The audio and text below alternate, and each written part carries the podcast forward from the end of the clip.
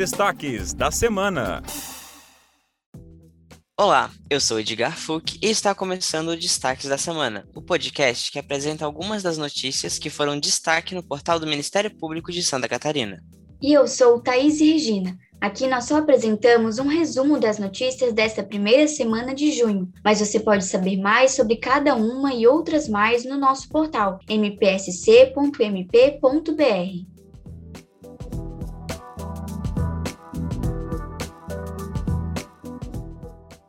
Thaís, você sabia que amanhã, 5 de junho, comemoramos o Dia Mundial do Meio Ambiente? O Ministério Público Catarinense atua em diversas frentes para prevenir e recuperar danos ambientais no Estado. Além da preservação da natureza, também há a preservação paisagística e cultural, o incentivo à coexistência pacífica e equilibrada de humanos com os demais seres vivos, medidas de ocupação responsável do solo urbano e rural e desenvolvimento sustentável. Hoje, vamos abrir a edição falando sobre a atuação do Ministério Público na área ambiental. Uma decisão liminar concedida pela Justiça a pedido do Ministério Público de Santa Catarina determinou que um produtor rural de linha Irajá, no interior de Tigrinhos, cesse imediatamente o desmatamento que tem cometido em área de Mata Atlântica. Além disso, ele deve apresentar um plano de recuperação de área degradada e interromper as atividades agrícolas que vem desenvolvendo nas terras onde ele agrediu o meio ambiente. No caso de descumprimento da decisão judicial, o réu deverá pagar uma multa diária de 500 reais. A promotora de justiça Fernanda Silva Vilela Vasconcelos traz mais detalhes sobre a ação civil pública de autoria da primeira Promotoria de Justiça de Maravilha. A ação civil ajuizada pelo Ministério Público tem como objetivo fazer com que o infrator, que desde 2017 desmatou cerca de mais de 10 hectares de mata nativa no município de Tigrinhos, conforme autos lavrados pela Polícia Militar Ambiental, deixe de suprimir a referida vegetação e de realizar intervenções para o plantio agrícola. Bem ainda repare todos os danos causados ao meio ambiente mediante elaboração de projetos de recuperação da área degradada e ainda compense a coletividade em razão dos danos coletivos provocados. Diante disso, o Poder Judiciário concedeu medida liminar para que a parte requerida imediatamente deixe de promover a supressão da vegetação nativa e qualquer outra forma de intervenção, notadamente o cultivo. Bem ainda presente o projeto de recuperação da área degradada, aprovado no prazo de 60 dias pelo órgão ambiental, estipulando multa de 500 reais diária em caso de descumprimento da medida liminar. Cabe ressaltar que o meio ambiente é bem supremo a ser resguardado na medida em que dele decorre a própria existência humana e a vida, pertencendo à sociedade e às futuras gerações, tendo o Ministério Público relevante papel constitucional de protegê-lo. Além dessa ação civil pública, a agressão ao meio ambiente decorrente do desmatamento ilegal de área de Mata Atlântica nas propriedades do réu também é objeto de uma ação penal pública, que busca responsabilização criminal do produtor rural devido aos crimes ambientais correspondentes. E falando da Mata Atlântica, Thaís, uma sentença judicial favorável ao Ministério Público Catarinense e ao Ministério Público Federal determinou que o Instituto do Meio Ambiente de Santa Catarina e o Instituto Brasileiro do Meio Ambiente e Recursos Naturais Renováveis, o IBAMA, apliquem integralmente a legislação protetiva do bioma. Isso porque o Ministério do Meio Ambiente publicou, no dia 6 de abril, um despacho que admitia a possibilidade de aplicar a consolidação de desmatamentos prevista no Código Florestal ao bioma da Mata Atlântica. No entanto, o despacho foi revogado posteriormente pelo próprio órgão emissor. Só que mesmo após a revogação, o Instituto do Meio Ambiente manifestou resistência à aplicação integral da Lei da Mata Atlântica quanto aos desmatamentos ilegais, e o IBAMA manteve sua atuação nos termos do despacho revogado. Agora, Edgar, com a confirmação da medida liminar, fica determinado que ambos os órgãos não pratiquem qualquer ato com base no mesmo entendimento do despacho revogado, seja para rever punições e embargos anteriores, seja para deixar de aplicar sanções futuras. Da mesma forma, determina que não haja a promoção da homologação indevida de cadastros ambientais rurais pelo IMA, sem exigir a recuperação integral das áreas de preservação permanente e de reserva legal desmatadas ilegalmente no mesmo local degradado, no que se refere às propriedades rurais no bioma da Mata Atlântica. A sentença fixa um prazo de 30 dias para o seu cumprimento, com multa de 500 mil reais em caso de desobediência à ordem judicial. Vale destacar, Thaís, que o bioma Mata Atlântica abrange cerca de 15% do território nacional e é composto por mais de 20 mil espécies vegetais, que totalizam 35% de todas as espécies existentes no país.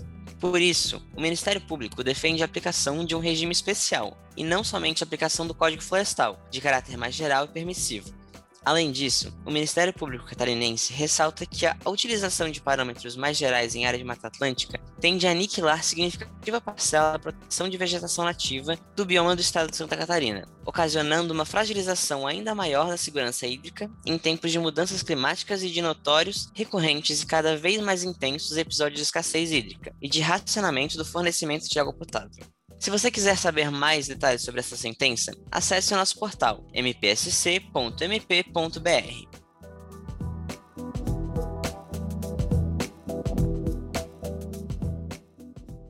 Para fechar o tema meio ambiente, falamos sobre a atuação aqui na capital, em Florianópolis. O Ministério Público Catarinense recomendou ao município que sejam adotadas 11 medidas de prevenção e gestão de riscos visando evitar e reduzir danos e ameaças à segurança da população, ampliados pela ocupação inadequada de áreas suscetíveis aos impactos de desastres naturais e fenômenos climáticos.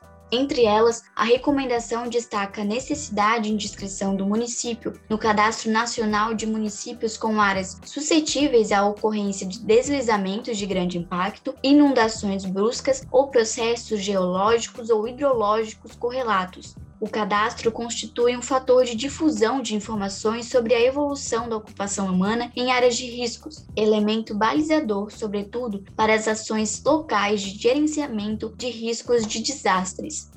Outra medida que deve ser adotada pelo município, Thaís, é a não aprovação de parcelamentos de solo condomínios ou projetos de regularização fundiária em área de risco não edificáveis ou localizadas em área de preservação permanente. Além disso, foram solicitadas informações sobre a elaboração com diagnóstico, prognóstico, cronograma e metas do Plano Municipal de Macrodrenagem Urbana, presente no Plano Diretor de Florianópolis, cujo prazo de elaboração já se esgotou há mais de cinco anos. O prazo para a resposta do município quanto ao acatamento ou não da recomendação é de 15 dias. Para saber todas as medidas que foram recomendadas, acesse a notícia na íntegra no nosso portal mpsc.mp.br.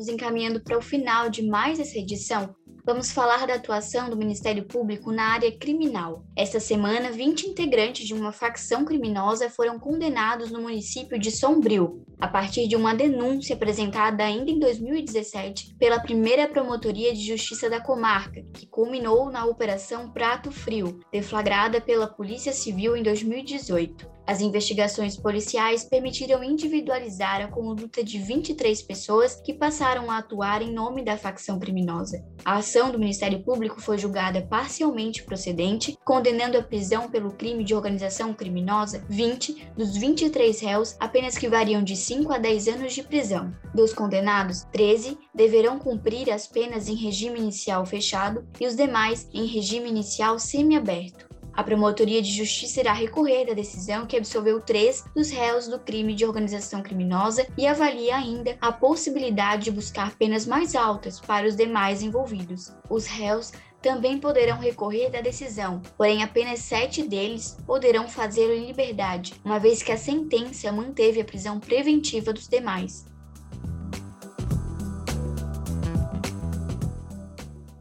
Para encerrar a edição, falamos de uma ação que se encerrou essa semana após tramitar por quase 28 anos. O Ministério Público de Santa Catarina e a empresa Habitasul Empreendimentos Imobiliários firmaram um acordo judicial para a liquidação coletiva e o cumprimento de uma sentença proferida em 2011, em uma ação civil pública que foi iniciada lá em 1993.